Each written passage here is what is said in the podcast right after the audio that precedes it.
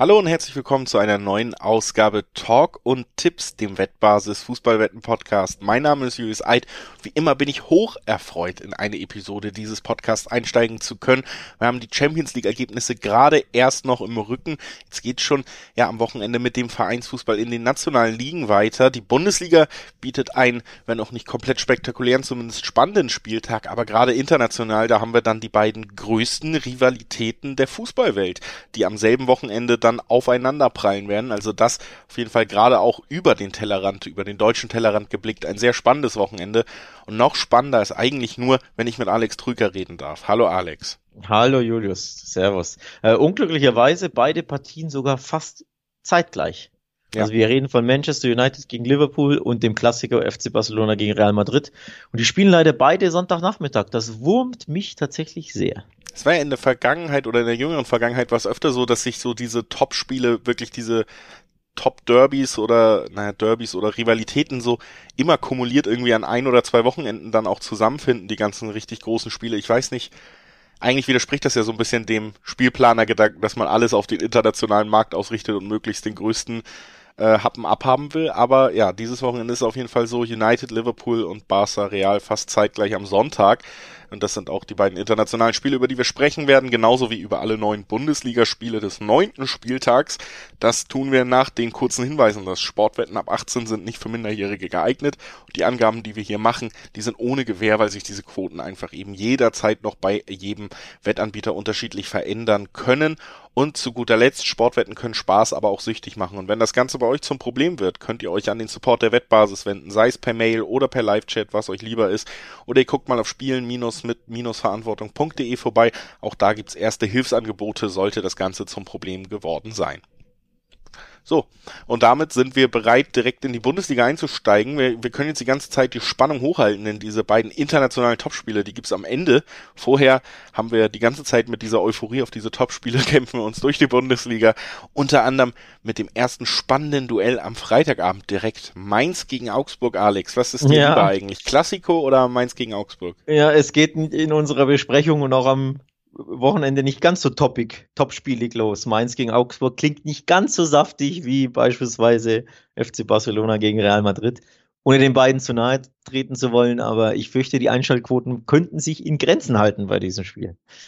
Es ist aber zumindest das einzige Spiel, was zu diesem Zeitpunkt stattfindet. Das hilft ja manchmal auch, wenn Leute einfach nur Fußball-Bundesliga sehen wollen.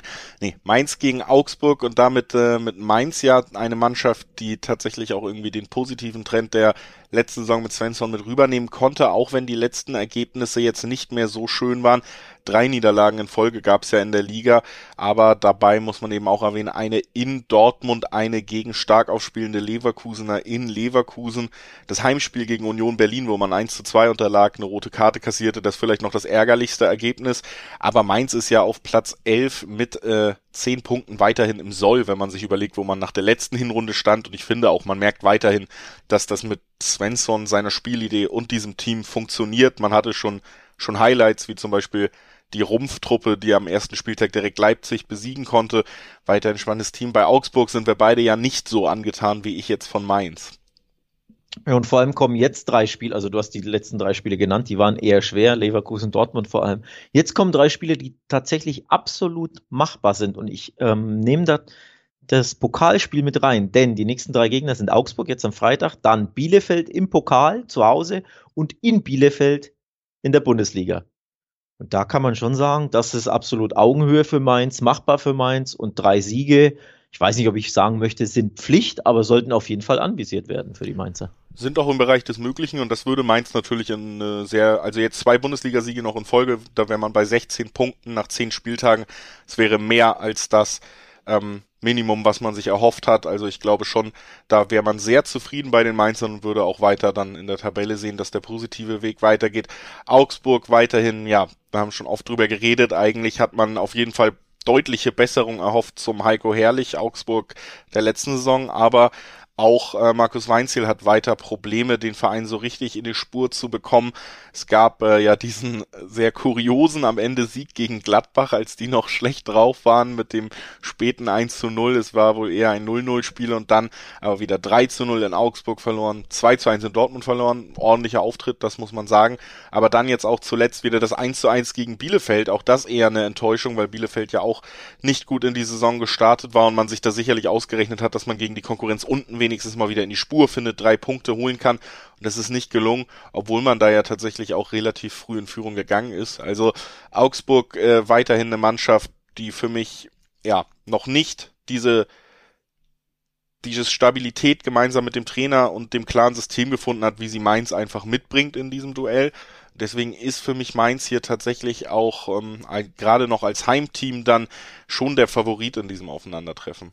Ja, absolut. Richtig bitter für Augsburg, dieses 1-1 gegen Bielefeld. Nicht nur nach Führung, nicht nur, weil sie zwei Tore noch erzielten und beide waren ja haarscharf abseits, sondern grundsätzlich auch, ich glaube, eins der besseren, um nicht zu sagen besten Spiele der Augsburg in den letzten Wochen und Monaten. Also, ja, die Ansprüche sind natürlich recht niedrig, aber für ihre Verhältnisse haben sie das gut gemacht und dass du dann gegen Bielefeld einen Konkurrenten da unten drin gegen den Nichtabstieg, dass du dann zu Hause nicht gewinnst, ist einfach bitter für den FCA.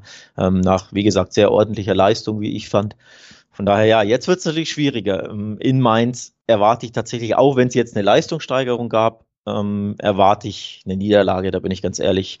Auch wenn man argumentieren könnte, vielleicht duellieren sich die beiden auf Augenhöhe, auf nicht sonderlich schönem, tollem, hohem Niveau.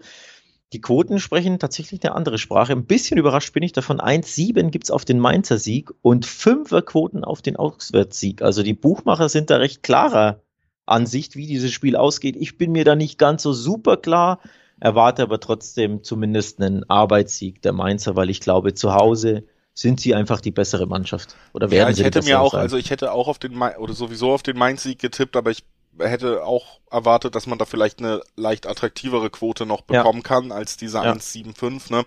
Aber am Ende gehe ich da trotzdem mit und dafür finde ich die, die Quote auch noch in Ordnung, um sie einfach so im Dreiweg dann mitzunehmen. Deswegen äh, gehe ich hier tatsächlich erstmal einfach auf Mainz unspektakulär ja. zum, zum An Anfang ich hätte, Podcasts. Ich hätte mir auch eine Zweierquote tatsächlich erhofft. Mhm ähm, oder vielleicht auch erwartet, eben weil die Augsburger zuletzt, wie du es gesagt hast, drei, dreimal in Folge verloren haben. Sprich, die Form ist nicht, nicht so gut.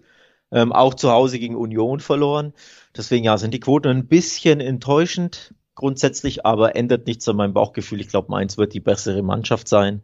Ist grundsätzlich ne, zu Hause einfach, sollte besser sein als Augsburg und dann könnte es ja reichen zu einem knappen Sieg. Ja. Und jetzt äh, kommen wir zum Tabellenletzten. Der muss auswärts ran. Die Fürther müssen auswärts ran gegen Leipzig, die natürlich mal wieder gehörig Champions League Frust mitbringen. Denn auch gegen PSG muss man sagen, haben sich sehr gut präsentiert und waren am Ende aber wie so oft in dieser Saison einfach auch nicht clever genug. Ne? Chancenauswertung weiter ein Problem, aber vor allen Dingen dann auch diese individuellen Aussetzer in der Abwehr gegen eine absolut hochkarätig besetzte Mannschaft, ähnlich wie wir es ja auch vorhergesagt haben. Kein unbedingt deutlicher Sieg für PSG, aber diese erdrückende Klasse gegen wackeliges Leipzig hat dann doch gereicht. Und dann nimmt man natürlich am Ende trotz einem couragierten Auftritt auch die Enttäuschung mit, weil jetzt klar ist, null Punkte nach drei Spielen. Eigentlich kann man die Champions League in dieser Saison schon abschenken. Also ähm, da, da kommt viel zusammen bei den Leipzigern. Sie sind sicherlich nicht das Top-Team, ähm, was man so strukturiert und souverän sieht wie unter Nagelsmann in den letzten Jahren. Das heißt, äh, die Favoritenrolle ist vielleicht nicht ganz so klar, aber sie ist trotzdem klar genug, würde ich sagen, wenn es gegen Fürth geht, weil die Fürther ja weiter in dieser Saison jetzt auch noch wirklich das direkte Duell gegen den Mitaufsteiger Bochum verloren haben, auf eine ganz ärgerliche Weise spät weiter. Also das, das war schon der erste richtig, richtig fiese Nackenschlag für, für alle Klassenerhaltsambitionen. Jetzt kommt Leipzig, die sicherlich auch Wut im Bauch haben und die glaube ich eben auch nicht unbedingt diese komplette Effektivität brauchen, weil sie mehr als eine Chance bekommen werden, die nicht äh, die komplette defensive Stabilität brauchen werden, weil sie sehr, sehr, sehr viel den Ball haben werden. Also ich kann mir schon gut vorstellen, dass Leipzig hier trotz aller Probleme irgendwie auch den Sieg natürlich gegen Fürth dann davonträgt.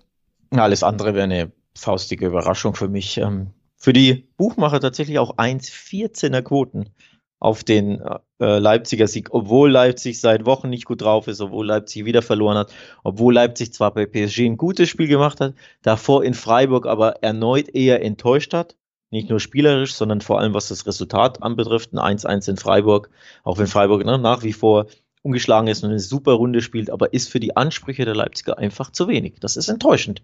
Ähm, Unentschieden im Breisgau.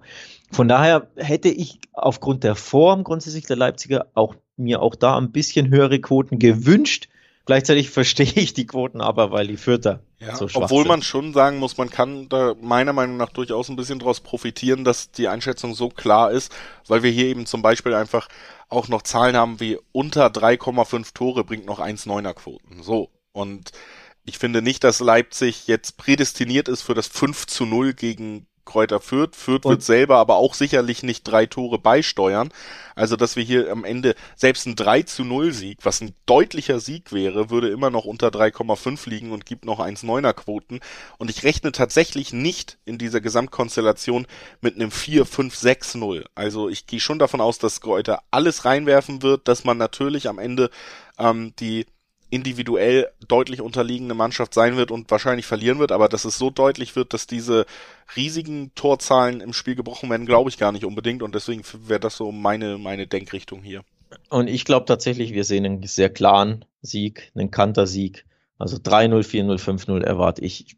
Ich glaube, die, die Leipziger werden sich wieder den Fuß von der Seele schießen, ähnlich wie, wie gegen die Hertha beispielsweise. Ne? Wenn sie in ihren Rausch kommen zu Hause, können sie einfach wirklich gegen jede Mannschaft vier plus Tore. Also, okay, nicht gegen jede, ne? Bayern ausgenommen ein bisschen, aber gegen sehr viele Mannschaften sehr viele Tore schießen, wenn sie da ihren, ihren Schwung, ähm, ja, ihren Schwung gefunden haben. Plus, spielerisch haben sie bei PSG überzeugt. Das war ein guter Auftritt. Das war ein, auch eine unglückliche Niederlage, Du hast den individuellen Fehler vor dem ähm, ersten Messi-Tor angesprochen und das zweite Messi-Tor war ein Elfmeter, den du, finde ich, niemals geben darfst. Also sie wurden auch ein bisschen verpfiffen. Die gut, die, das Ergebnis schmälert natürlich diese gute Leistung, weil es ja alles über, überstrahlt im negativen Sinne. Aber die Leistung war gut, daraus kann man als Leipzig Mut ziehen und ich glaube, das werden sie mitnehmen, um sich gegen Fürth so richtig frei zu schießen. Deswegen tatsächlich widerspreche ich dir da und ich erwarte einen hohen Sieg, einen klaren Sieg. Ähm, und dann kehrt vielleicht ein bisschen Ruhe ein, denn Jesse Marsch benötigt diesen Sieg, ohne Wenn und Aber. Ne? Der wird schon ein bisschen unter Druck sein. Ja, aber ja, nicht zu 100% widersprechen wir uns in deiner Aufzählung, war ja auch ein 3-0 möglich, das würde ja zumindest noch auch noch in meinen Tipp passen. Deswegen meine ich auch, 3-0 ist für mich ein hoher, souveräner Sieg mit einer Mannschaft, die weiter auch mit der Chancenverwertung Probleme hat. So, und dann ähm, gehst du davon aus, dass Fürth eben auch nichts auf die Scorecard bringt oder wenig und dann ist es für mich eben, wie gesagt, noch eine relativ spannende Quote dabei, über 3, oder unter 3,5 immer noch 1,9er Quoten. Kriegt man relativ selten, ähm, außer man tippt eigentlich Leverkusen gegen Dortmund oder so, da ist es dann gesetzt. Ähm, wir kommen jetzt zu Bielefeld gegen Dortmund direkt. Also Dortmund haben wir gerade schon äh, genannt.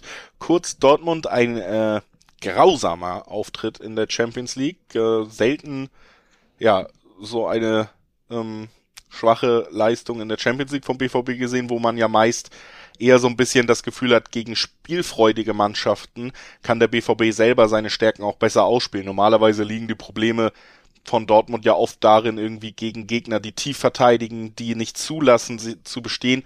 Ähm, gegen Ajax, das war einfach deswegen auch so schmerzhaft, dieses 4 zu 0, weil man gesehen hat, dass diese Mannschaft in allen Belangen, auch in den Belangen, in denen man Dortmund Stärken zugesteht, einfach weit, weit weg ist im Moment. Und ähm, dieser Gradmesser, ich glaube, also ich weiß nicht, wie es bei dir war, aber ich bin auch nicht davon ausgegangen, dass der so deutlich ausgeht. Nee, auf keinen Fall. Wir hatten ja ähm, beide Treffen getippt und viele Tore. Wenn ich mich erinnere, hatten wir ja gesagt, wir erwarten 2-2, 3-2 oder 2-3. Das war so das, die Ergebnisse, die wir, also da war auch der Ajax Heimsieg dabei in der Prognose oder der, wir, wir haben das keinesfalls aus, ausgeschlossen. Aber dass Ajax hier Dortmund wirklich aus dem Stadion schießt, hätte ich natürlich nicht für möglich gehalten. Allein, weil ich dachte ja, Dortmund kann selber offensiv dagegenhalten. Und wenn sie dann, wie gesagt, selbst wenn sie 4-2 verloren hätten oder so, hätte mich das nicht so überrascht, weil Ajax brutal stark ist. Aber sie waren chancenlos. Das macht Sorge.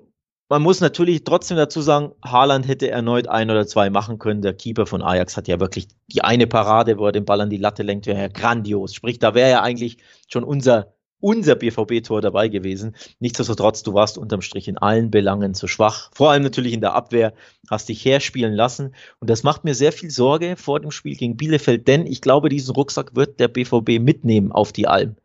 glaube, das wirkt nach, diese Klatsche. Anders als so ein bisschen bei Leipzig gerade, glaube ich, Leipzig kann, wird eine Reaktion zeigen.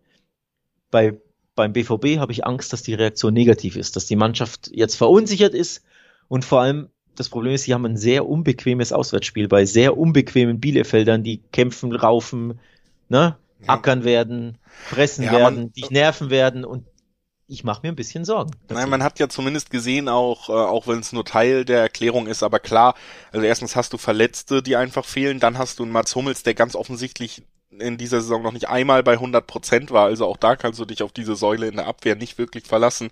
Und dann dieser emotionale Rucksack, den du ansprichst, das ist gar nicht so weit hergeholt, wenn man sich auch mal die Äußerung nach dem Spiel angeschaut hat, wie alle direkt auch im Verein wieder mit der über die eigene Einstellung gehadert haben, angesprochen haben, ja, vielleicht darf man nicht abwinken, wenn der Mitspieler und so.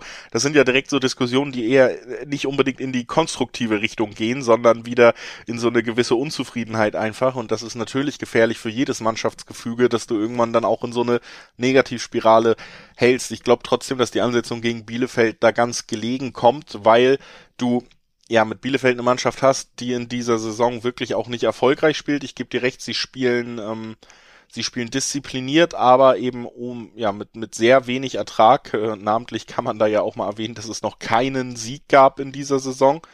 Jetzt kommt Borussia Dortmund. Ähm, kann ich mir sehr sehr schwer vorstellen, dass man da die ersten drei Punkte einfällt, egal wie wie sehr man dagegen halten mag. Und dazu kommt dann eben auch, dass ähm, selbst bei einer nicht so guten Mannschaftsleistung die vielleicht bei Borussia Dortmund folgen könnte. Zum Beispiel ja ein Haaland durchaus die Klasse hat, jetzt äh, nach einem Spiel, wo er nicht getroffen hat, eben diese zwei Chancen, die er dann in jedem Spiel bekommt, doch wieder zu verwandeln, weil der Torwart nicht so einen herausragenden Tag hat wie der Ajax-Torhüter. Ich gehe hier auch also auf den ersten Blick, wir haben hier natürlich den klaren Favoriten, aber so Handicap-Tipps und so, da wäre ich mir auch unsicher, weil ich glaube, Dortmund wird sich schwer tun und es wird zäher werden, als man sich das für so einen richtigen Befreiungsschlag erhofft, aber ich glaube, der Sieg wird trotzdem noch am Ende stehen, also das, davon gehe ich schon noch aus. Ja, Bielefeld hat natürlich noch keinen Sieg auf dem Konto, aber auch erst drei Niederlagen. Das ist ja gar nicht so viel für die Mann, für eine Mannschaft, die auf dem vorletzten Tabellenplatz ist beispielsweise genauso viele Niederlagen wie Leipzig, die wir ja gerade genannt haben. Das zeigt schon auf, die Mannschaft ist ja trotzdem sehr, sehr schwer zu knacken. Die tut sich natürlich mit dem ähm, Siegen schwer. Warum? Ja, weil sie sich mit dem Tore schießen schwer tun. Keine Mannschaft hat weniger Tore, zusammen mit Augsburg nur vier. Da liegt also das Problem, aber an sich ist die Mannschaft einfach in, in der Regel schwer zu besiegen und schwer zu knacken und unbequem zu spielen. Und wenn du dann jetzt hier zum einen durch die Doppelbelastung anreißt, also ne, körperlich vielleicht nicht super fit bist, und zum anderen mental nicht super fit bist, durch diese Niederlage das ein bisschen mitnimmst, erwarte ich tatsächlich einfach ein schweres Auswärtsspiel, das unbequem werden könnte. Und natürlich ist der BVB glasklarer Favorit, zeigen auf die 1-3er, 1-4er Quoten, aber lass hier mal irgendeinen so Eckball mal durchrutschen und man kennt den BVB. Verlängerung im ersten Pfosten und schon brennt's Lichterloh. Das ist seit Jahren die Schwäche des BVB. Lass mal so ein Ding einfach durchrutschen und du bist irgendwie nach 19 Minuten 1-0 hinten dann wird's richtig knackig. Dann wird's richtig unbequem. Und davor habe ich so ein bisschen Sorge einfach. Ja, kann ich nachvollziehen. Wie gesagt, ich glaube auch nicht, dass deutlich wird. Ich gehe irgendwie von so einem 1-2 aus oder vielleicht einem 0-2, 0-1 am Ende. Irgendwas umkämpftes, was dann eben auch nicht äh, diese High-Scoring-Games betritt und deswegen ist für mich hier wieder so ein bisschen spannender zu schauen, was wäre denn zum Beispiel noch unter 3,5, da kriegst du noch 1,7er Quoten im Schnitt, äh, im Dreiweg die 1,3 1 zu 4er Quoten in der Spitze auf Dortmund, die sind vielleicht nicht so wahnsinnig interessant, aber da kommt man schon in einen Bereich, den ich für realistisch halte und der sich dann auch von den Quoten her lohnt. Deswegen tendiere ich auch äh, bei diesem Spiel wieder so ein bisschen dahin. Erster roter Faden, vielleicht sehen wir nicht so viele Tore an diesem Wochenende. Ich wollte dich just darauf ansprechen. Hält denn, wenn du sagst, der BVB gewinnt das Ding, auch wenn knapp, hält der BVB endlich hinten mal die Null? Halten sie dicht. Sie, das, sie schaffen das ja einfach nicht. Ja, ähm, äh, wie gesagt, äh, auch hier vorstellbar für mich, dass Bielefeld durchaus eben diese eine Situation, Kontersituation oder so nutzt. Andererseits hast du es auch angesprochen, natürlich die schwächste Defensive der Liga. Also du Offensive. hast äh, Offensive, du hast also, ähm, wenn du die Möglichkeit hast, endlich mal wieder diese Null zu halten, dann natürlich jetzt auch in diesem Spiel. So. Ne? Und, da, und da sind wir bei den Quoten. Wer eben ans zu Null glaubt, 2,45er Quote, das wäre nämlich so mein, mein äh, Quotentipp Wer ans zu Null des BVB glaubt und oder hofft, dass es mal klappt, findet da beispielsweise bei BWin eine sehr saftige Quote. 2,45 auf dem 1-0, 2-0 des BVB, was ja irgendwo ein völlig standardmäßiges, normales Ergebnis wäre. bekommt da zumindest eine interessante Quote, weil die 3W-Quoten sind halt nicht so interessant. Handicap-Quoten auch nicht super interessant, plus, plus für mich ein bisschen risky, für dich ja auch. Deswegen wäre das so ein Tipp, ähm, der, finde ich, Sinn macht, der gut aufgehen könnte und der auch lukrativ ist. Ja, dann lass uns das abschließen und weitermachen mit äh, Wolfsburg und Freiburg, damit mit der Mannschaft, die sehr gut in die Liga gestartet ist, Wolfsburg, aber mittlerweile nicht mehr, und der Mannschaft, die sehr gut in die Liga gestartet ist und es mittlerweile immer noch äh, ist, nämlich Freiburg, die einzige weiterhin ungeschlagene Mannschaft. Das erste Spiel im neuen Stadion zu Hause absolviert gegen Leipzig, also eigentlich wenig Heimvorteil, weil ganz neues Geläuf für beide Mannschaften und äh, ein starker Gegner mit den Leipzigern trotzdem eins zu eins und äh, auch ein paar ja, Elfmetergeschichten, die, die durchaus für Diskussionsstoff gesorgt haben. Also man muss ehrlich sagen, Freiburg setzt diesen Weg beeindruckend fort, ähm, eine der stärksten Mannschaften der Liga im Moment. Ja, und jetzt kommt's, die beste Abwehr der Liga. Das hat man auch nicht so unbedingt auf dem Schirm. Richtig beeindruckend, nicht nur ungeschlagen bisher, absolut. Ne, da ziehe ich meinen Hut vor, aber die beste Abwehr der Liga. Dortmund hat mehr als doppelt so viele Tore kassiert wie der SC Freiburg. Das ist schon wirklich erstaunlich. Auch Leverkusen doppelt so viele, klar.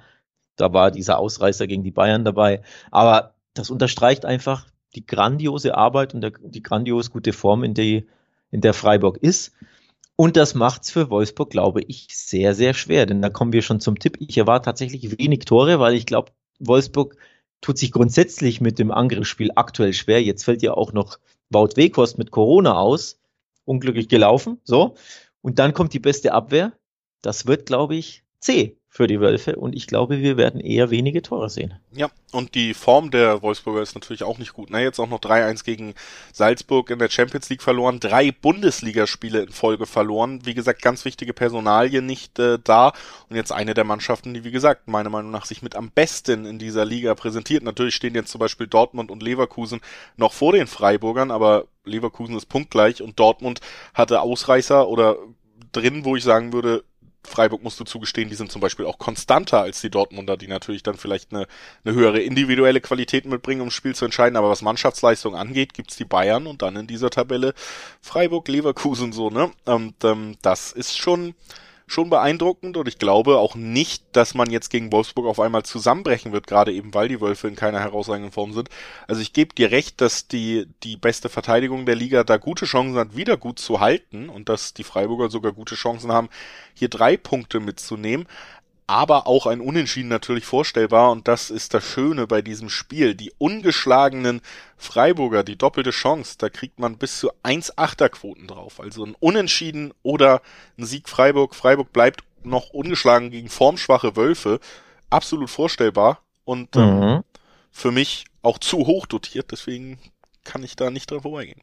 Kannst ja nicht sagen, wundert mich kein Stück, habe ich mit gerechnet. Wir sprechen uns ja nie ab, deswegen, ich weiß ja nicht vorher, was du tippst, aber ich bin kein Stück überrascht. Ich wusste, irgendwann muss er doch seine geliebte doppelte Chance mal wieder anbringen und das ja, gegen deine Wölfe tippen tut dir natürlich ein bisschen weh. Musst du, du musst dir auch mal zugeben, dass du machst eine schwere Zeit durch. Ne? Jetzt zwei Niederlagen in Folge wieder, Champions League wieder verloren. Ja, ganz Gru ärgerlich. Weißt du, die ja. gewinnen drei Spiele. Ich, be ja. ich beschließe, dass ich Fan bin und ja. dann hören sie auf zu gewinnen.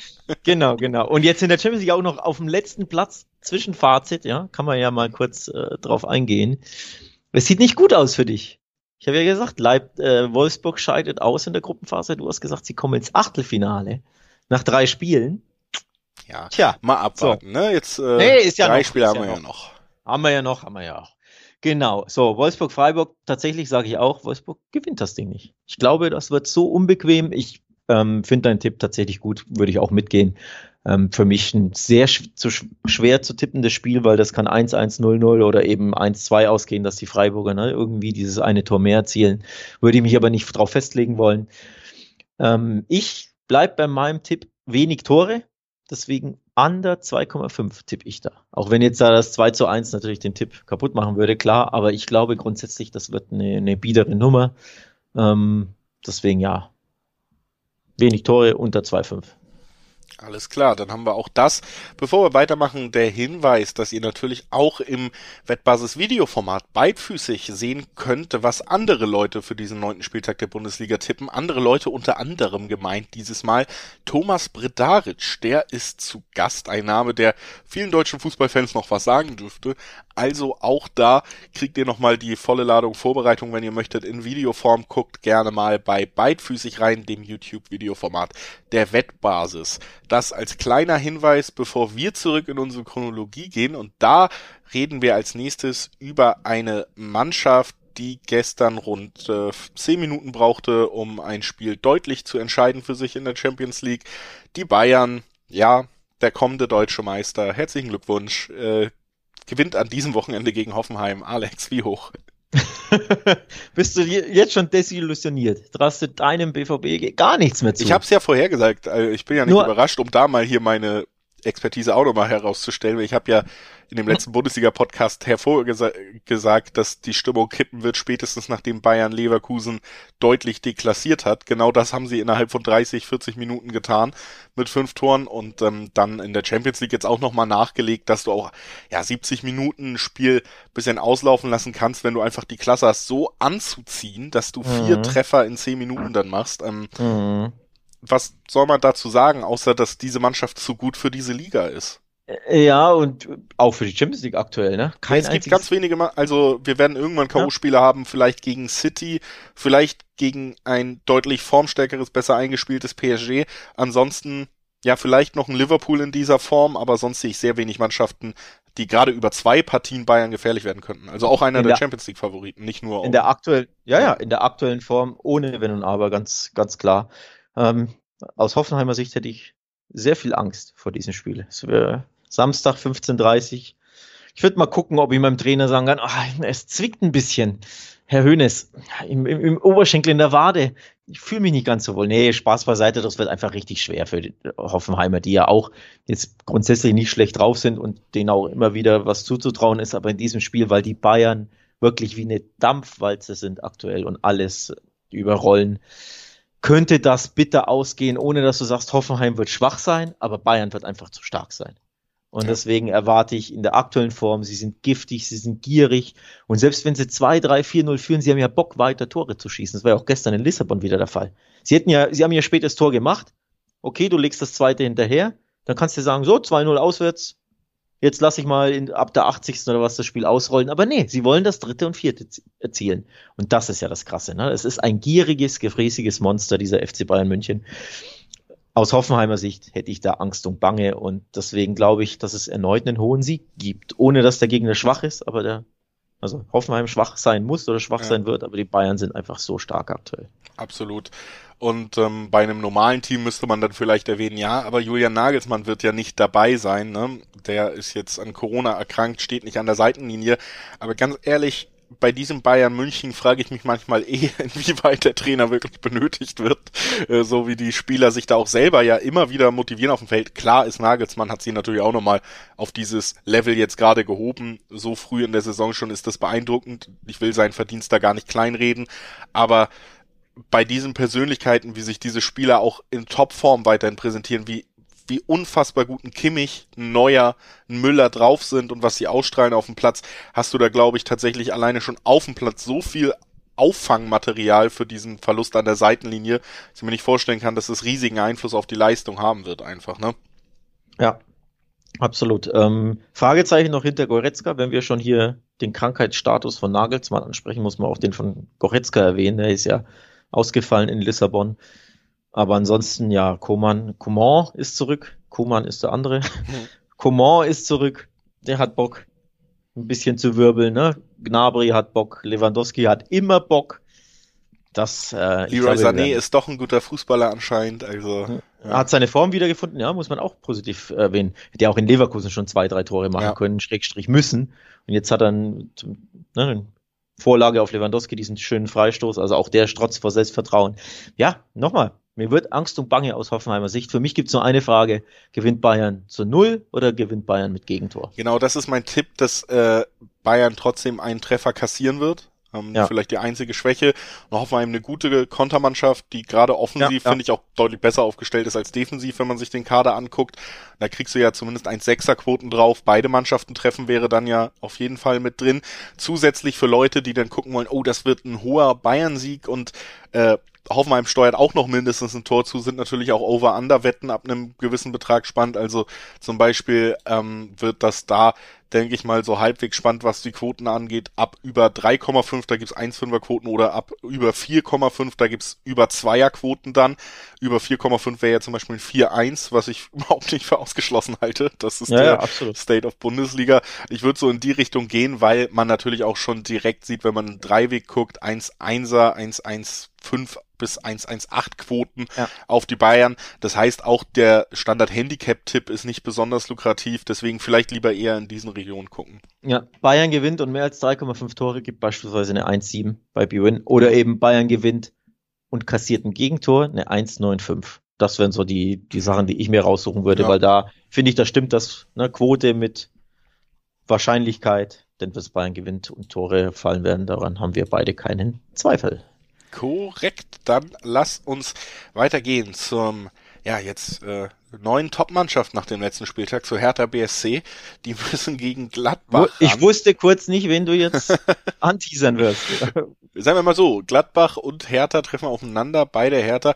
Beide äh, nicht so gut in die Saison gestartet. Ähm, bei der Hertha gab es jetzt aber, finde ich, das erste wirklich positive Ausrufezeichen der Saison. Natürlich hatten wir nach der ersten größeren Diskussion rund um Trainer und Ausrichtung zwei Siege in der Bundesliga gesehen. Die waren halt gegen Bochum und gegen Kräuter Fürth, gegen die beiden Aufsteiger, also Pflichtsiege das äh, hat eher dafür gesorgt, dass man gesagt hat, gut, immerhin erfüllt man die Aufgaben. Dann gab's ja dieses 6 zu 0 gegen Leipzig, was alles wieder eingerissen hat. Dann auch gegen Freiburg die Niederlage, aber zuletzt ein 2 zu 1 Sieg gegen Frankfurt in Frankfurt. Das gelingt nicht vielen mhm. Bundesligamannschaften. Es war tatsächlich auch ein guter Auftritt. Also man war die bessere Mannschaft, zumindest in der ersten Halbzeit und hat sich deshalb auch dieses Ergebnis verdient. Und das ähm, ändert natürlich die Ausgangssituation so ein bisschen, weil eine solch positive Leistung hat man sonst in dieser Saison von der Hertha tatsächlich noch nicht so sehen können. Bedeutet auch für Gladbach, man muss ein bisschen mehr aufpassen, als man es vielleicht vorher vermutet hätte. Aber Gladbach natürlich auch mittlerweile wieder etwas besser in der Spur, ne? Und bedeutet für uns, wir finden quer durch die Bank interessante Quoten vor. Die Hertha mit drei Siebener Quoten teilweise in der, in der Spitze auf den Sieg. Also Bet365 bietet Stand heute Donnerstagmittag eine 3,75 an auf den Hertha-Sieg. Das ist schon sehr lukrativ mit Blick vor allem eben auf das Frankfurt-Spiel, wo sie ne, gut waren und, und gewonnen haben. Gleichzeitig der Gladbacher Sieg bringt Zweierquoten. Finde ich ja auch immer recht interessant. Also Gladbach trotzdem der Favorit, aber gute Quoten durch die Bank, das Unentschieden mit standardmäßigen 360 dotiert. Da kann man was Spannendes finden. Führt aber natürlich auch dazu, dass auf den ersten Blick das Spiel recht schwer im Dreiweg zu tippen ist, wie ich finde. Ja, obwohl ich die Zweierquote auf Gladbach schon recht attraktiv finde, muss ich sagen. Weil Hertha. Also du lobst ein die Lo Moment, Moment, du lobst die Hertha nur, um dann wieder auf den. Ich lobe den letzten Auftritt und habe ja auch gleichzeitig herausgestellt, dass es mit Abstand der beste Auftritt und der einzige wirklich akzeptable Auftritt diese Saison war. Nebenbei haben wir unfassbar viele Störgeräusche, weiter die Trainerdiskussion und ähm, für mich ist eben durch diesen positiven Auftritt, den man am letzten Wochenende gesehen hat, jetzt nicht äh, der große Umschwung bei Hertha gelungen. So, ich habe, man sieht diese Mannschaft seit zweieinhalb Jahren eigentlich jetzt wieder durch die Liga taumeln und ähm, Gladbach hingegen hat äh, sein System gefunden, seitdem nicht mehr verloren, seit man auf die Fünferkette umgestellt hat äh, bei den Gladbachern. Also da ganz klar auch ein System Verbesserungen vorgenommen und seitdem auch eine spielerische Verbesserung gesehen und ist natürlich auch individuell besetzt, das bessere Team in diesem Vergleich.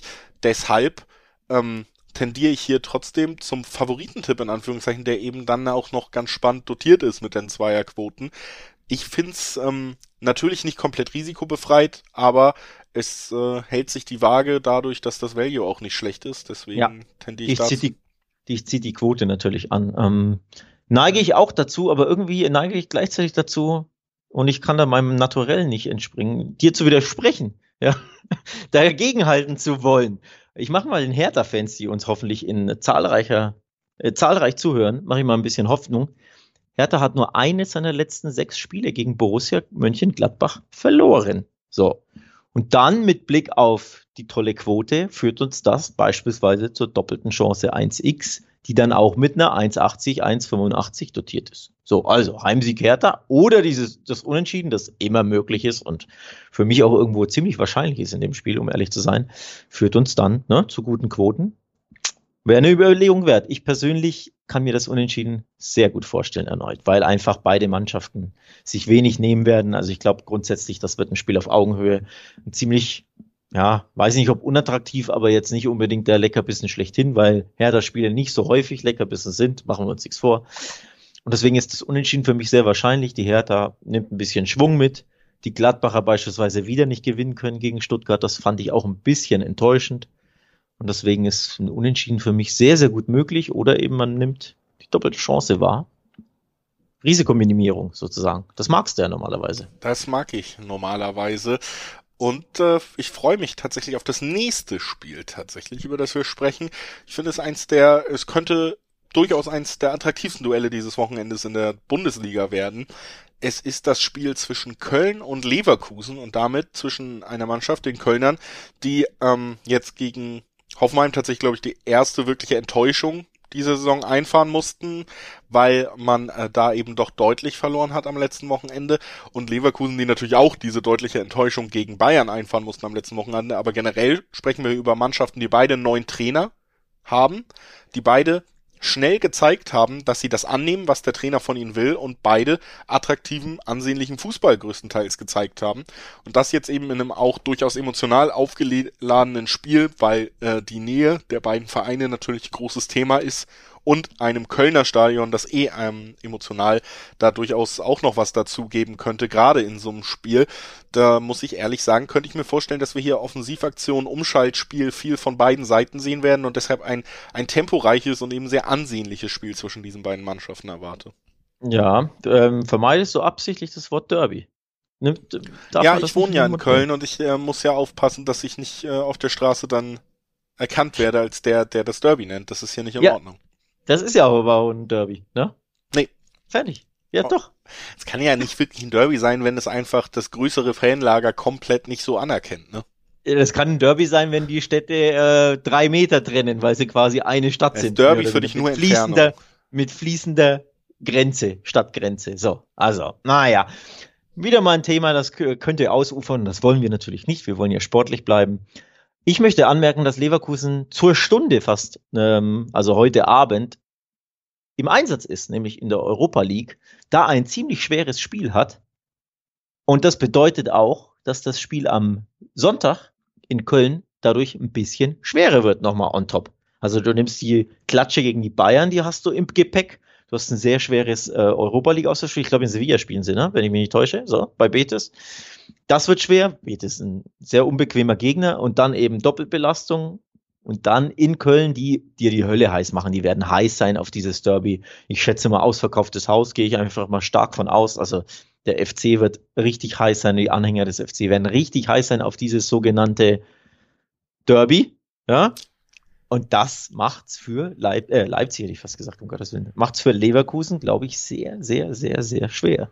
Und das führt mich auch da wieder zum auf doppelte Chance 1x, denn die bessere Mannschaft an sich sollte Leverkusen sein, mit den besseren individuellen Spielern, die eine tolle Saison haben, aber die Umstände könnten dafür sorgen, dass wir nicht über ein äh, Unentschieden rauskommen oder vielleicht sogar es schief geht.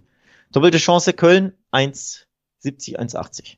Ja, und damit durchaus ja auch noch schön äh, irgendwie in Zahlen gegossen, also durchaus attraktive Quoten für einen Tipp, den ich auch für absolut möglich halte. Wenn man aber da beim ja, wenn man sich da nicht ganz sicher ist, wäre natürlich der auch niedriger dotierte Weg, zum Beispiel zu sagen, beide Teams treffen. Das kann ich mir nämlich auch sehr gut vorstellen. Das würde ja, ja. natürlich aber trotzdem auch noch den Leverkusen-Sieg irgendwie ermöglichen. Da kriegt man bis zu 1,5er-Quoten zumindest drauf, kann sich auch aus diesem Dreiweg ähm, fernhalten. Also das wäre natürlich auch noch eine Möglichkeit, die ich mir gut vorstellen könnte in so einem Duell, das tatsächlich und das äh, hat man, glaube ich, lange nicht mehr so wirklich gesagt, auch wenn es dann doch mal irgendwie aus irgend unerfindlichen Gründen dieses Duell auch mal an Köln ging in der jüngeren Vergangenheit. Man sich ja trotzdem oft gedacht, Leverkusen ist hier der klare Favorit. In dieser Ausgangssituation sind sie natürlich immer noch Favorit, aber ich sehe Köln in der Lage mitzuhalten.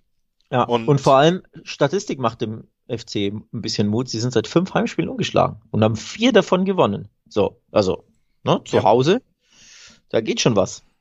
Auf jeden Fall. Und deswegen auch die doppelte Chance, die du da genannt hast, finde ich auf jeden Fall nicht uninteressant. Beide Treffen kann ich mir, wie gesagt, auch sehr gut vorstellen, weil beide Mannschaften diese Lücken lassen werden, wenn sie sich auf dieses Umschaltspiel konzentrieren und dann doch mal einen Ballverlust in der Vorwärtsbewegung haben, ist man immer verwundbar. Das nehmen beide Trainer mit ihrer Spielausrichtung in Kauf. Also für mich äh, geht's auch in eine ähnliche Richtung. Ich würde sagen, lass uns einfach schnell den Schwung weiternehmen und zum weiteren Spiel kommen, nämlich dem Duell zwischen Stuttgart und Union Berlin. Das war ja letztes Jahr so ein bisschen die beiden Mann die beiden größten positiven Überraschungen. Ne? Union Berlin bis in die äh, Conference League Stuttgart fast äh, punktgleich am Ende die, den Einzug zwar verpasst, aber tollen, attraktiven Offensivfußball gespielt. Diesmal haben die Vorzeichen sich vor allen Dingen für die Stuttgarter ein bisschen verändert. Also Union Berlin liefert eigentlich immer noch konstant das, was man äh, ja, von ihnen kennt und wofür man auch ehrlich, zumindest sportlich, diesem Verein einfach wahnsinnig Respekt zollen muss. Platz fünf in der Liga im Moment nach acht absolvierten Spieltagen, trotz der vielbeschworenen Angst vor der Belastung durch die europäischen Wettbewerber unter der Woche. Stuttgart ähm, natürlich deutlich weniger, ja, auch einfach spektakulär unterwegs oder ansehnlich unterwegs als in der letzten Saison. Es will nicht so richtig wieder in diese, diese Hype- und Erfolgsspur zurückfinden. Deswegen hier im Gegensatz zur letzten Saison für mich Union Berlin auch äh, ja die Nase vorne, wenn man da einfach mal so überlegt, welches Team den Favoritenstatus einnehmen könnte. Auch wenn man natürlich wieder so Disclaimer-mäßig zumindest erwähnen muss, dass wir auch heute noch ein Conference League äh, Spiel von Union Berlin vor uns haben. Ja, für dich ist Union hat Union die Nase vorne? Ja, ich sehe Stuttgart nicht mehr so stark, dass sie ähm, eine Mannschaft wie Union Berlin wirklich überrennen können oder wirklich ähm, defensiv komplett überfordern können und ähm, diese Klasse hatten sie vielleicht in den besten Phasen der letzten Saison. Diesmal ist sie nicht so gegeben. Das heißt, Union kann erstmal stabil auftreten und wird das ziemlich lange durchhalten können und ist weiterhin erfolgreich in dem, was sie auch vorne machen. Mit Avonie, mit Kruse haben sie da Spieler, die ganz offensichtlich gehobenes Bundesliga-Niveau weiterhin in die Offensive bringen. Und ich sehe sie da einfach als ein Team, was da in Ruhe nach Stuttgart fahren kann, was sehr gut verteidigen kann, ohne dass Stuttgart da die Möglichkeiten hat, im Moment durchzubrechen und dann ganz in Ruhe sich die ein, zwei Lösungen suchen kann, die die Spieler auch bieten, die man selber hat. Also Union Berlin für mich schon Favorit und das bei zwei Achterquoten, ich sag's mal nur so, ne? Ja, wenn du, wenn du davon ausgehst, dass Union gewinnt, dann sind die Quoten für diesen Auswärtstipp brutal nice. Also, da sollte man nicht zögern, Herr Eid, und das anspielen. Ich bin, ich bin da nicht ganz so guter Dinge, um ehrlich zu sein. Doppelbelastung ist immer so eine Sache, ne? Ähm, ich habe da immer ein bisschen Respekt vor. Plus es ist auch ein bisschen schwierig, logischerweise vor Ablauf des Spiels in Europa oder Conference League, also bei Leverkusen oder Union und Union, da jetzt schon Tipp abzugeben. Man muss einfach schauen, wie die Mannschaft sich da präsentiert. Ne? Also an alle Tipper ja sowieso, aber es ist jetzt kein bahnbrechend neuer Hinweis. Abwarten, wie diese Spiele laufen, wie sich die Mannschaften präsentieren, ob sich irgendein Schlüsselspieler verletzt, ne? ist ja auch nicht unrelevant. Stell dir vor, bei Leverkusen fällt Patrick Schick aus oder, ne? oder in dem Fall Kruse Avonie bei, bei Union, dann ändert das ja sehr viel. So. Aber Stand heute vor diesem Spiel muss ich das mit einkalkulieren. Sprich, Stuttgart hat einfach mehr Zeit, länger Zeit, sich auf diesen Gegner vorzubereiten, hat weniger Reisestress, weniger Doppelbelastung und spielt auch zu Hause. Man sollte ja nicht vergessen, Union ist auswärts einfach ein Ticken, einen klaren Ticken schwächer in den letzten zwei Jahren in der Bundesliga als zu Hause. Zu Hause sind sie super unbequem, auswärts haben sie eher Probleme. Deswegen neige ich tatsächlich eher zum gegenteiligen Tipp. Also unentschieden ist, glaube ich, für uns beide super gut vorstellbar. Logisch, das ist fast schon ein sehr typisches unentschieden Spiel, aber ich würde eher dazu neigen, dann zu sagen, Stuttgart gewinnt das eher. Ja, dann werden ja. wir das hier mal wieder im, als klare gegenteilige Meinung vermerken und werden wohl mal drüber sprechen müssen, wenn das Spiel dann am Sonntagabend abgepfiffen ist, wer am Ende recht hatte bin sehr gespannt, ob das beim letzten Spiel jetzt der Bundesliga, wir haben ja wie gesagt dann noch die beiden großen Duelle international, bin sehr gespannt, ob wir uns bei diesem Spiel auch nicht einig werden können. Es ist das Duell zwischen Bochum und Frankfurt und damit zwischen einem Aufsteiger, der am letzten Wochenende mit diesem 1 zu 0 in Fürth den wohl wichtigsten Sieg erstmal in der jetzigen Bundesliga-Saison für sich eingefahren hat. Enorm, enorm wichtig, da die drei Punkte ja, mitzunehmen ja, ja.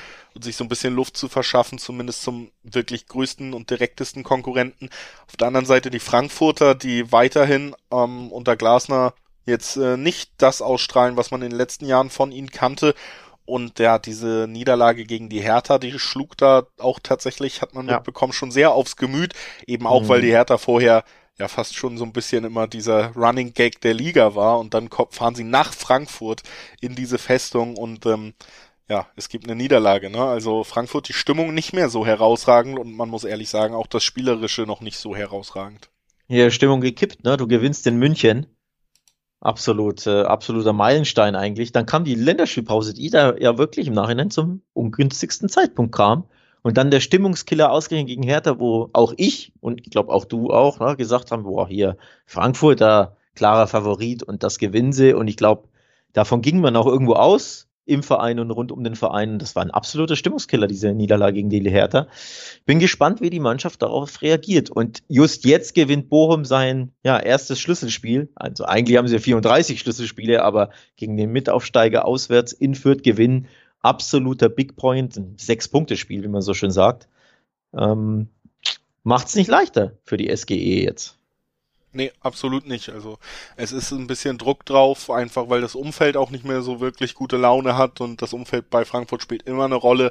Und ähm, ja, für die für die Bochumer natürlich eigentlich jedes, jeder Sieg ist ein äh, enorm wichtiges Ergebnis. Sieht man ja einfach daran, dass man 17. war vor dem letzten Spieltag, jetzt einmal gewonnen hat gegen den Tabellen 18. und direkt auf Platz 15 gesprungen ist. Also sogar aus der Abstiegszone komplett. Da siehst du, es ist ja wirklich noch so eng, dass jeder Sieg dich erstmal weiter in Richtung Sicherheitszone bringen kann. Das heißt eben auch, es ist für, für Bochum natürlich jedes, jedes Spiel geht es um wahnsinnig viel, wenn man die Klasse halten halten will. So, und Frankfurt ist nur ein Platz vor Bochum im Moment. Das heißt, die könnte man sogar hinter sich lassen. Zwei Punkte, wenn man gewinnen würde. Also es gibt wahnsinnig viel zu gewinnen für die Bochumer. Andererseits liegt der Druck aber auch bei den Frankfurtern. Absolut. Der Druck liegt nicht bei den Bochumern für die trotzdem Sieg gegen diese SGE, die es auch letztes Jahr wieder in die Euroleague geschafft hat und so, da wäre es sicherlich keine Schande, wenn man hier nicht die vollen drei Punkte holt. Andererseits, schlechte Stimmung bei der SGE, auch nur Platz 14. Punktverlust bei Bochum wäre ein absoluter Stimmungskiller, ne? Also auch die Drucksituation ist ganz klar verteilt. Wenn es blöd läuft, landet nach diesem Spieltag Frankfurt auf den Abstiegsrängen. Denn Niederlage in Bochum, wenn Augsburg gewinnt und wenn sogar Bielefeld gewinnt, kann Frankfurt sogar Vorletzter sein nach diesem Spieltag. Klar, muss natürlich viel zusammenkommen. Ähm, ne? Die Bielefelder spielen ja gegen den BVB und auch ein paar Tore müssen fallen hier und da. Aber es kann passieren. Und dann wird's richtig unbequem für den Kollegen Glasner, sollte es so kommen. Ob es so kommt, wir werden es abwarten, denn ich tue mich sehr schwer, im Dreiweg hier eine Prognose abzugeben. Das ist eins dieser Spiele übrigens nicht das erste und nicht das einzige an diesem Bundesligaspieltag.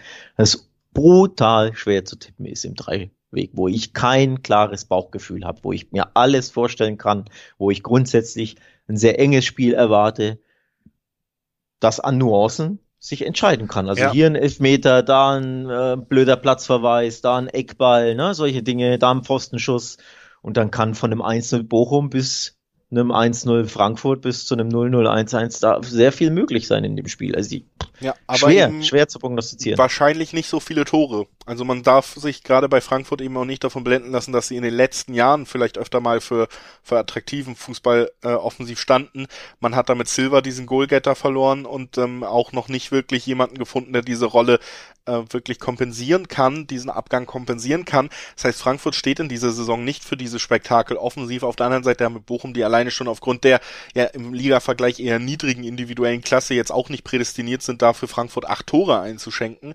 Also ich bin da völlig bei dir. Ich kann mir vorstellen, bei der Form der Eintracht, dass sich zum Beispiel Bochum hier auch irgendwie doch noch einen, einen Punkt zumindest erkämpft und äh, erekelt.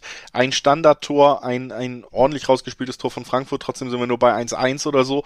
Ähm, Im Dreiweg sind das natürlich aber so knappe Spiele, wenn man sich das vorstellen kann, dass man sich da gerne von fernhält, weil ein Spieler rutscht aus, kann diesen Tipp komplett verändern, eben, ne, wenn es so eng wird. Und deswegen bin ich zum Beispiel auch geneigt zu schauen, oh, äh, unter 2,5 Tore gibt sogar noch Zweierquoten, zwei Einserquoten, also 1-1, 1-0, 0-0, 0-1, alles mit drin, was eng ist. Alle Ausgänge möglich in so einem engen Duell ohne viele Tore. Und noch mit Zweierquote, wer es sicherer machen will, unter 3,5 natürlich nur noch mit den 1-4er-Quoten, aber ich glaube, das wäre zum Beispiel eine recht sichere Bank, weil wir beide nicht von diesem Spektakel ausgehen. Ja.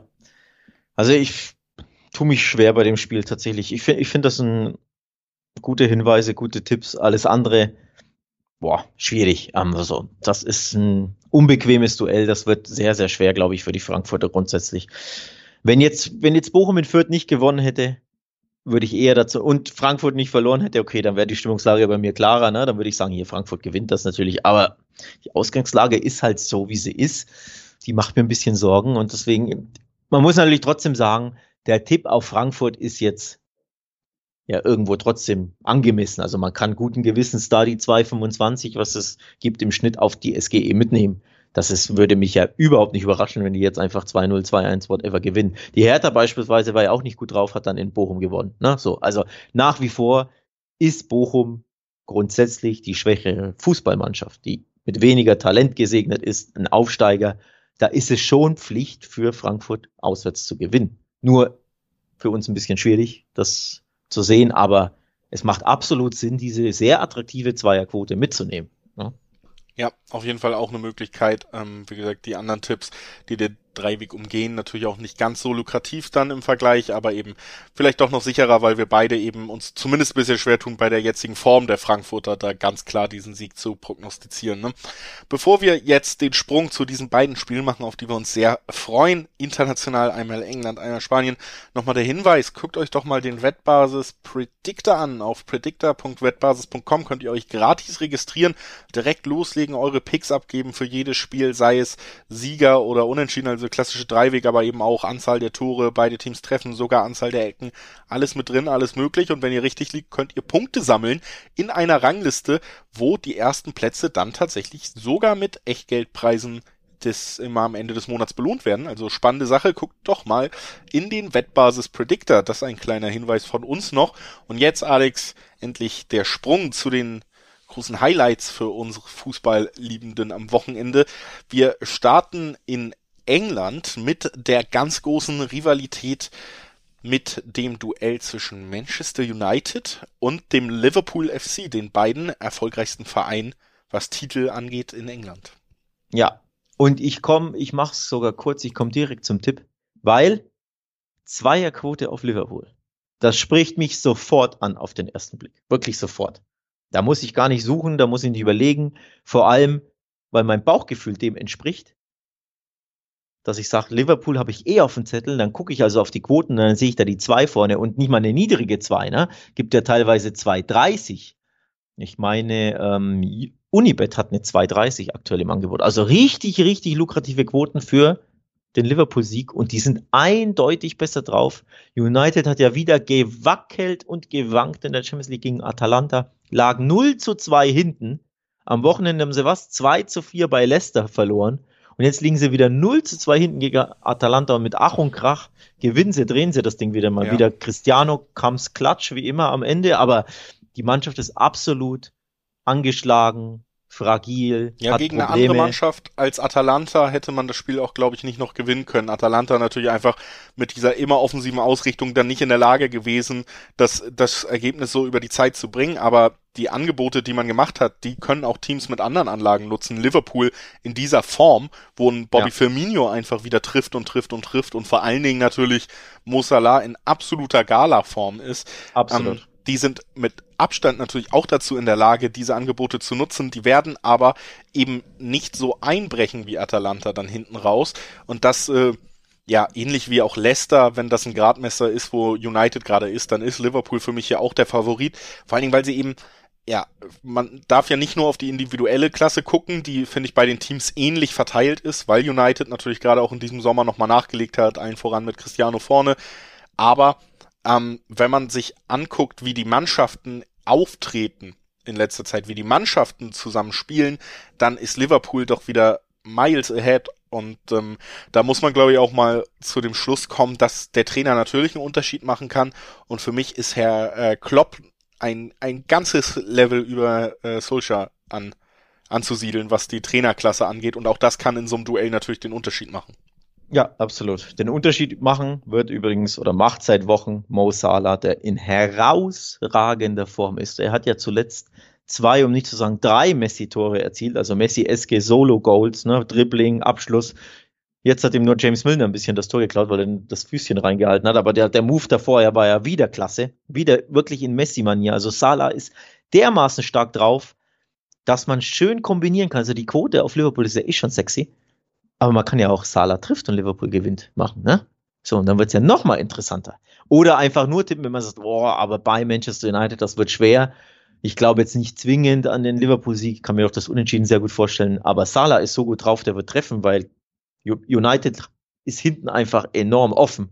Und der wird Platz haben. Also nur das Salah-Tor tippen, ohne jetzt Spielausgang. Bei B-Win eine 2,15er Quote. Also auch da ist die 2 vorne. Und auch das kommt ja nicht so häufig vor, dass du ja. eine Zweierquote bei einem Mo Salah-Tor bekommst. Also da gibt's wirklich ein paar spannende Dinge zu entdecken. ich sehe Liverpool Quoten. eben auch in der Lage gegen United, die einfach mannschaftstaktisch nicht gut aufgestellt sind im Moment, wo die Form auch nicht herausragend ist. Die sind in der Lage, Tore zu schießen. Und dann ist immer die Frage, wie oft kann United sich da den Kopf aus der Schlinge ziehen mit den individuellen Momenten, auf die sie sich komplett verlassen müssen, weil diese Ausrichtung eben nicht funktioniert, die man als Mannschaft auf dem Platz hat. Und ich sehe Liverpool in dieser Form eben auch in der Lage, diese individuellen Momente zumindest so in Schach zu halten, dass am Ende die erzielten Treffer mehr sein werden als die kassierten in diesem Duell. Selbst wenn Cristiano Ronaldo tatsächlich einmal zu einem Kopfball kommen wird, dann gehe ich trotzdem davon aus, dass Liverpool hier in der Lage ist, auch zwei Tore zu erzielen. So. Und ich sehe sie einfach deutlich besser aufgestellt, was das Gesamtbild angeht. Deswegen sind sie für mich Favorit und ähm, dann mit 2,30 oder dies, wie du auch gesagt hast, Salator mittlerweile bei diesem Selbstbewusstsein, was so ein Spieler auch hat. Er wird gesucht von seinen Mitspielern, er nimmt sich die Situation, weil er weiß, er kann's. Und selbst wenn er es dann zwei, dreimal probieren muss, so wie er im Moment spielt, ist eigentlich ziemlich wahrscheinlich, dass er selbst in drei Versuchen den einen vorbei dabei hat, wo er ein Traumtor erzielt. Ne? Also bin ich absolut, äh, bin ich absolut bei dir. Unterschreibe ich so und finde die Quote natürlich auch sehr spannend. Und hoffe trotzdem aber auf ein attraktives Fußballspiel, wo, wo viel Energie auf dem Platz sein wird, wo zumindest Liverpool schön Fußball zei zeigen wird. Und ähm, bin auf jeden Fall sehr erfreut, dass dieses Spiel stattfinden wird. Werde es wahrscheinlich auch gucken und deswegen zumindest Teile des Spiels verpassen, dass du auf jeden Fall gucken wirst, egal wer gleichzeitig sonst spielt. Das, ähm, ja, egal wie groß man über die Rivalität von United und Liverpool schwärmt, wohl größte Fußballspiel der Fußballwelt. FC Barcelona gegen Real Madrid, Classico, kaum ein Spiel oder gar kein Spiel hat so viel Prestige, auch wenn ich in diesem Jahr ein bisschen skeptisch bin, ob die, ob die Erwartungen erfüllt werden in diesem Duell. Ja, tatsächlich bin ich es auch. Zum einen, ähm, um auf die Anschlusszeit nochmal ganz schnell einzugehen, es ist, es wurmt mich einfach. 16.15 Uhr ist der Klassiker am Sonntag, 17.30 Uhr Man United gegen Liverpool. Also da überschneiden sich die Spiele zumindest ähm, zur Hälfte. Das wurmt mich sehr, das nervt mich sehr. Ähm, ja, aber zu, um zum Klassiker zu kommen oder um nochmal die Parallele auch dazu ziehen, das bessere Fußballspiel, glaube ich, wird United gegen Liverpool sein. Weil da einfach die Mannschaften ja, attraktiver besser, schöner spielen, auch wenn United angeschlagen ist, aber man sieht ja trotzdem, ne? es sind Tore, es fallen Tore beim United-Spielen nach vorne wie hinten. Liverpool ist super drauf, kassiert aber auch ständig Gegentore, wie man in Brentford gesehen hat, wie man im Wanda Metropolitano bei Atletico gesehen hat. Also in dem Spiel ist viel mehr drin. Tatsächlich erwarte ich vom Klassiko nicht so viel Highlights und Tore und Torraumszenen, weil ich glaube, dass die Mannschaften einfach nicht so gut sind und dass beide auch irgendwo angeschlagen sind, so grundsätzlich nicht, ja, nicht in der besten Form sind, auch was so ne, den Verein an sich angeht. Deswegen freue ich mich gar nicht so sehr auf diesen Klassiker wie sonst. Auch natürlich ein bisschen aus Barca Sicht, weil der FC Barcelona zwar jetzt unter der Woche in der Champions League 1-0 gewinnen konnte, absoluter Pflichtsieg gegen Dynamo Kiew, aber erneut nicht überzeugt hat und erneut keinen sonderlich guten Eindruck hinterlassen hat. Und deswegen freue ich mich nicht ganz so auf den Klassiker, wie das vielleicht sonst der Fall wäre. Ja, gehe ich auf jeden Fall mit. Ähm, Gerade Barca macht dann doch auch einfach Sorge, finde ich, vor diesem Spiel. Und ähm, ja, es, es Klassikos ja auch immer wieder gerne Schicksalsspiele. Lopitegi bei Real war es natürlich auch zum Beispiel schon eins, ne? Und ähm, hier steuert vieles für mich auch darauf zu, dass das der nächste Rückschlag für Koman als Trainer sein könnte. Also für mich ist Real einfach gefestigter mit der klareren Spielidee. Ich finde sie auch nicht so herausragend, wie sie in ihren besten Phasen waren, klar aber du hast da einfach, finde ich, klarere Strukturen und eben auch, das muss man einfach mal sagen, diese ganze Geschichte um Koman, dass da nicht jeder Spieler hundertprozentig hinter diesem Trainer steht und die Spielidee versteht, dass wir selber ja auch manchmal auf Aufstellung gucken, wenn Barca spielt und uns fragen, ob das die richtige Idee war und dann sieht man, war es auch nicht unbedingt. Ne? Ähm, das hast du bei Angelotti in dem Sinne meiner Meinung nach nicht. Ich glaube, da ist das intakter, was das angeht. Und dann, ähm, ja, natürlich bisschen die Frage, trotzdem, es wird, wird auf Einzelaktionen ankommen, da jetzt zum Beispiel ein Vinicius genannt werden kann, der natürlich stark drauf ist in letzter Zeit, oder natürlich die Hoffnung bei dir wird wieder auf Ansu Fati liegen, den ich jetzt aber in der Champions League zum Beispiel, da hast du dann eben auch deutlich gemerkt, alle Hoffnungen auf einen so jungen Spieler packen ist schwer, weil eine hundertprozentige Konstanz kann nicht da sein. Ich fand ihn nicht so stark. Um's Erst recht nicht nach zehn Monaten Verletzungspause. Absolut, also auch das noch. Ähm, ja. das, das kannst du ihm persönlich eigentlich nicht vorwerfen, sondern eher natürlich auch allem, was in diesem Verein passiert ist, dass so viel auf ihm liegt, ne? Ja, absolut. Ähm, nee, auch die, die Leistung von ihm war jetzt auch nicht gut. Gut, er hat nur eine halbe Stunde gespielt und es war jetzt nicht so tragisch, aber grundsätzlich, ne, es ist, sind viele Fragezeichen hinter Barca einfach. Die Abwehr wackelt immer und es gibt immer Momente, wo sie einfach ja, sehr leicht ausgespielt werden können. Ähm, nach wie vor auch gegen Valencia war das der Fall beim, beim 3 zu 1 Heimsieg. Coutinho ist nach wie vor ein irgendwo Problemfall, um nicht zu sagen Pflegefall, findet sich nicht so ein. Die eine, die Rolle für ihn gibt es nicht, die Position. Memphis aktuell wirkt ein bisschen überspielt, finde ich, hat auch keine gute, sonderlich gute Leistung gezeigt ähm, im letzten Spiel gegen Dynamo Kiew.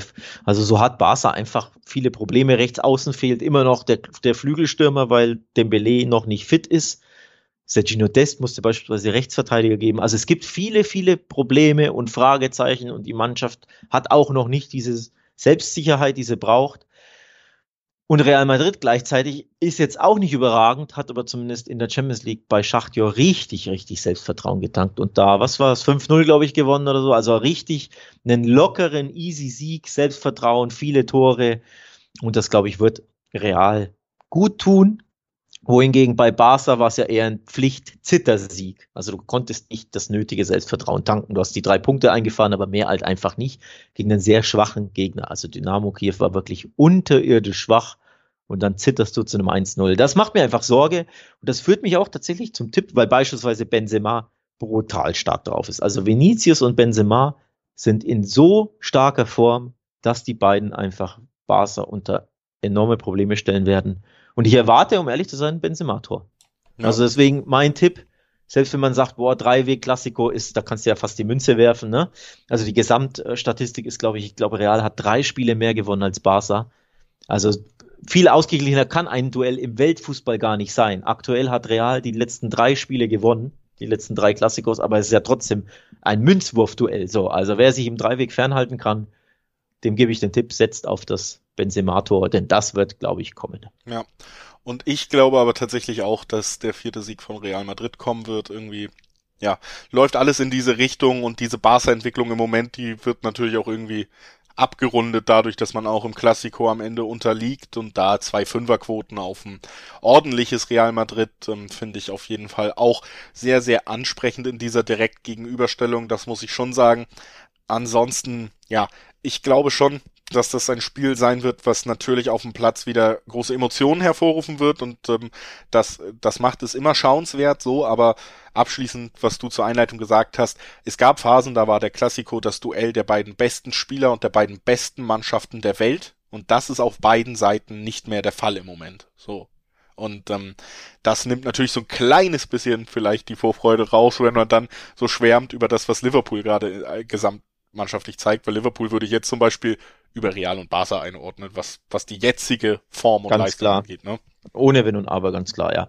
Ähm, ich glaube, ich habe noch nie einen Klassiko, also ich habe in dem Klassiko noch nie auf Real Madrid getippt. Nicht jetzt aus, aus Barca-Sicht, sondern in aller Regel ne, denkt man sich ja, okay, dann geht das zumindest unentschieden aus. Das ist der erste Klassiker, wo ich stark dazu neige, auf Real zu tippen, ähm, weil ich einfach glaube, die Mannschaft ist als Mannschaft an sich gefestigter und die andere Mannschaft, die Blau-Rote, nämlich ist einfach fragil. Auch mental, auch psychologisch einfach fragil. Ja, genau, und die dieses anderen, Gesamtkonstrukt, was ich auch meine. Ich finde, es ja. fühlt sich einfach an, es fühlt sich richtig an, wenn du überlegst, äh, Sonntagabend hat Barca den Klassiko verloren. Das, das macht Sinn in der Gesamtentwicklung, die du jetzt beobachtet hast. So.